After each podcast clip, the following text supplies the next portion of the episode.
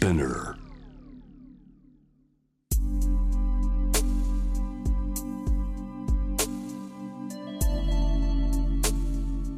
眠らない街六本木。高層ビルの一室に現れる深夜の保健室。重たいドアの向こう側。ここでは誰もが飾らない言葉で語り始める。心の声を聞き出す。特別な聴診器を持って迎えるのは酒と涙と哀愁をこよなく愛するイラストレーターの田中美咲。恋仕事家族。そして性のこと。一人一人で違う。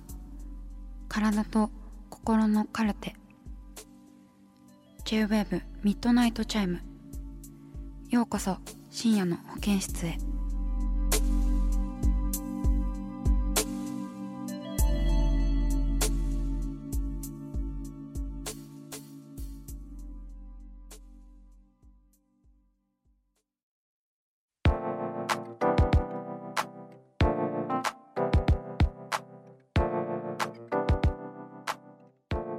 深夜の保健室ミッドナイトチャイム。今夜はお悩み相談特集です。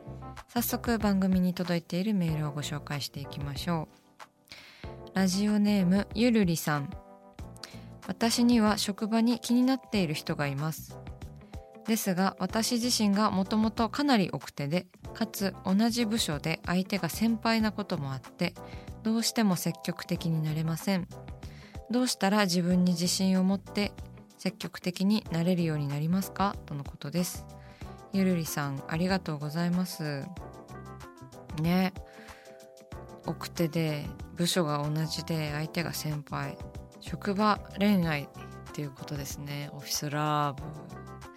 いいじゃないですか。いいな楽しそうだなねなんかそのまたね今の状況でこう会える貴重な機会とかをね逃したくないですもんね。どうしたらいいんでしょうか？でもなんかこう自分に自信を持つことってすごい大事ですよね。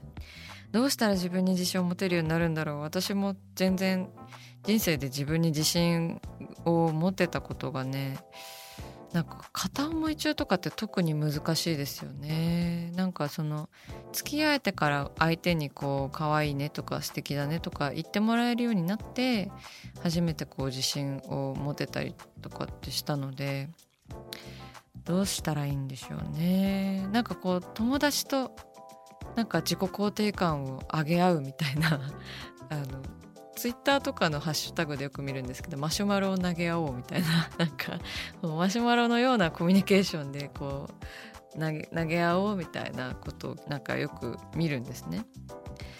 あの友達に話して自分のいいところとかを言い合って高め合っていくしかないのかなと思います。あとはなんかこう自分に自信のある人って結構素敵に見えますよね普通に。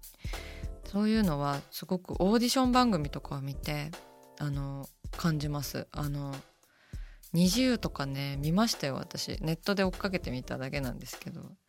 やっぱり自分に自信のある子はちゃんと練習するし伝わりますよね。積極的になれるというよりかはなんか夢に向かってこうまっすぐ目的に向かってこう任務を実行していくっていうところが見えたので私を見てみたいなキラキラの目をこうオーディション番組で見ることをおすすめします。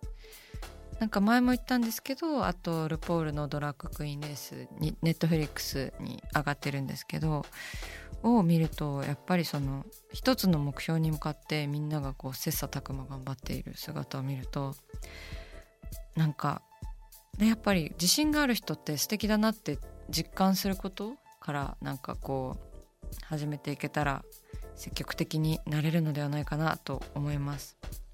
はい。では次のメールです、えーこの方はラジオへの投稿が初めてだそうです。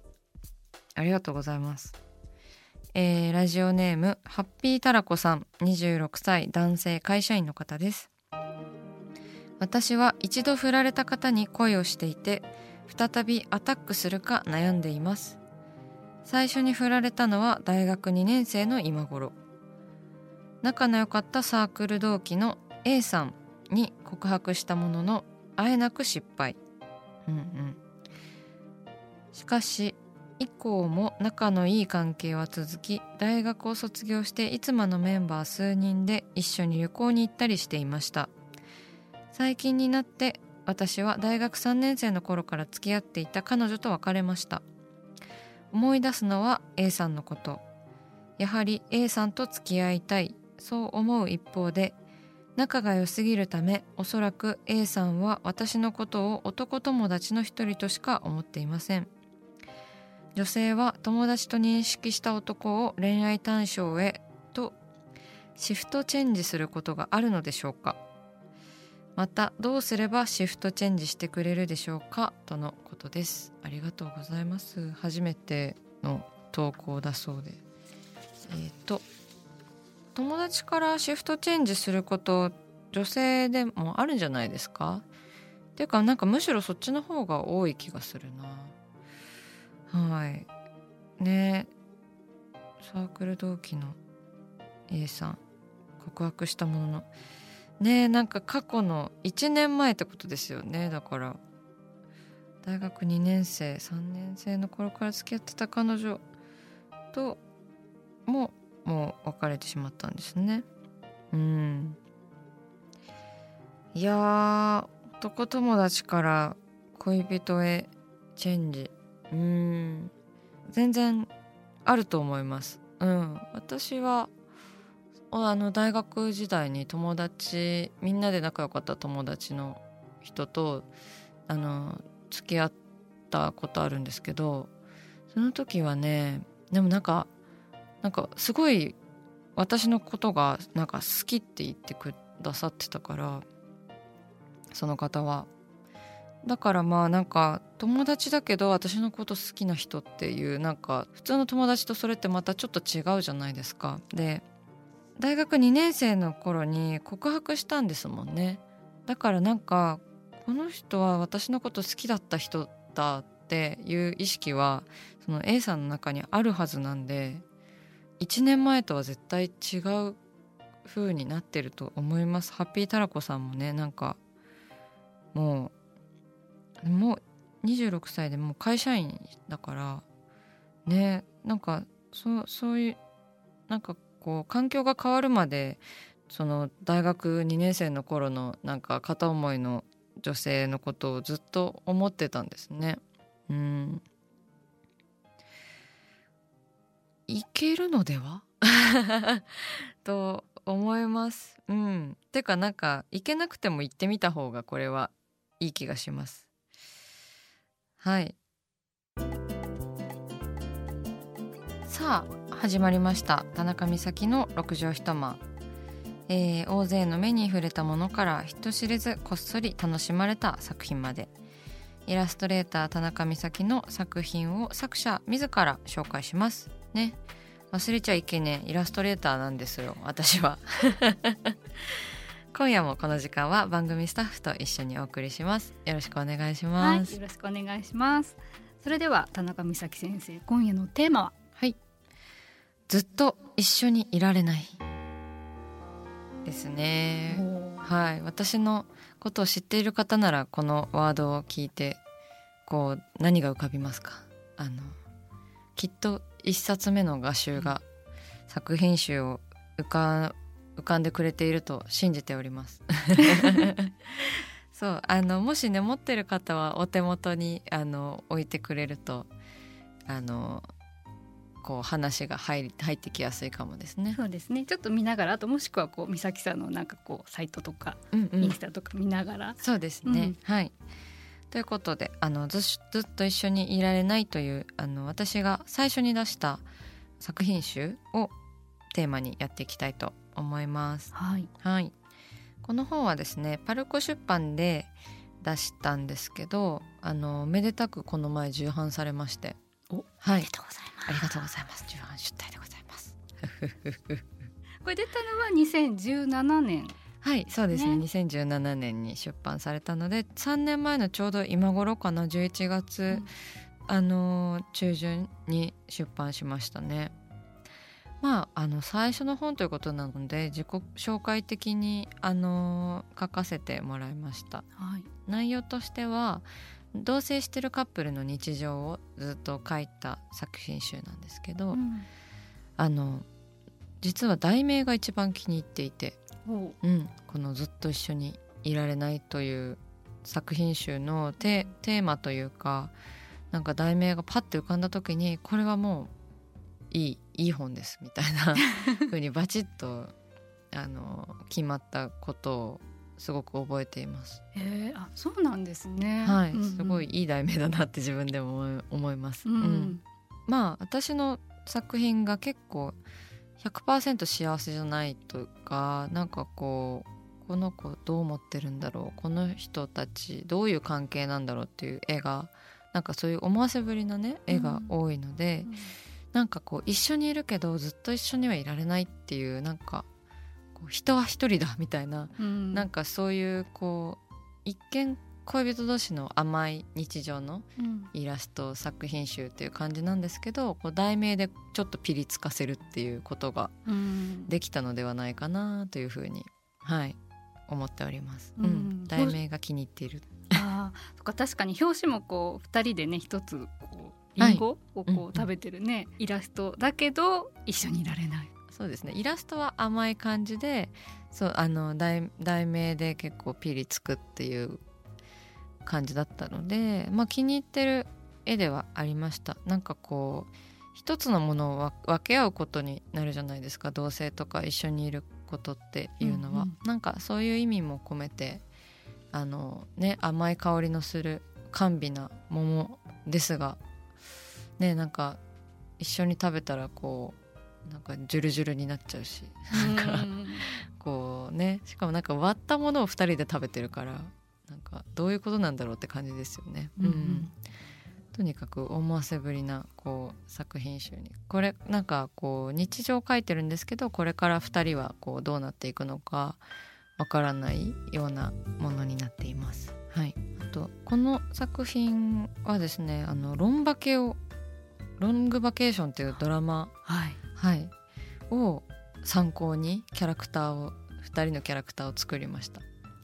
そうだったんですね。はい、実は、あのロン毛時代のめ めちゃめちゃ可愛いキムタクとあの髪が長いお姉さんあの山山口智子さんの,、あの2人のビジュアルがなんか大好きであの描きましたね。うんうんそうですねこの本を出たことでまあすごく転機にはなったんですけどなんかね思ったより嬉しくなかったんですよ。うん。うん、嬉しくなかった？はいまあ嬉しかったんですけど終わったしでももうなんかあじゃあもうこの同じことはできないなって思ったんですよね。ああ。うんまあじゃあ出た時には、はいもうちょっとこう過去のものになってるっていうか。そうですね。ここにずっといてはいけない。これで安心してはならないみたいなすごい喜びと同時にめちゃめちゃ孤独な気持ちになってああのクロージングパーティーまで終わったら私はもう号泣してました。辛くてなんか。あ辛くて。はい。うん。なんかね毎回そうなんですよね私。あの大学時代のになんかこう伊勢丹で展示をさせてもらったことがあってそれはグループ展だったんですけど、まあなんか学生で伊勢丹で作品展示で作品を買ってもらえたりすることって結構こう第一歩というか、うんいいことじゃないですか。うんすごいですよね。はい、でもその時の在労していた時もなんかいやここにいてはいけないみたいななんか気持ちにすごいなったんですよね。うん、だから沼です。作品作りは本当になんかズブズブとこうなんか一回やったことをもう一回できないし、うん。二度と昔の絵には戻れないのでなんか最初の作品集ということでとっても大切なあのものなんですけどこう泣くほど嬉しいっていうわけではなかったのを覚えています。どっかやっぱじゃあなんか冷静に見てるところがあるっていうことなんですかね。うん、そうですね、うん、作品がやっぱり形に残る職業だからなおさらこう見返したりとかこう形になっているものを見ると達成感からくる虚無感みたいな、ものってなんかみんな感じるのかなというふうに思います。うん、このずっと一緒にいられないという題名をつけたあたりもなんかすごい客観的っていうか俯瞰のタイトルだなとか思って、うん、ね恋は盲目とか言いますけど。生きてる時ってなんか背中にいつも死死がなんかこう張り付いてるなっていうのを感じるんですよね。でもなんかそういうことで、うん、喜びの裏にすごい強い悲しみがある。ということを伝えたかった本でもあるなって思いました。だからブレてはいないかも。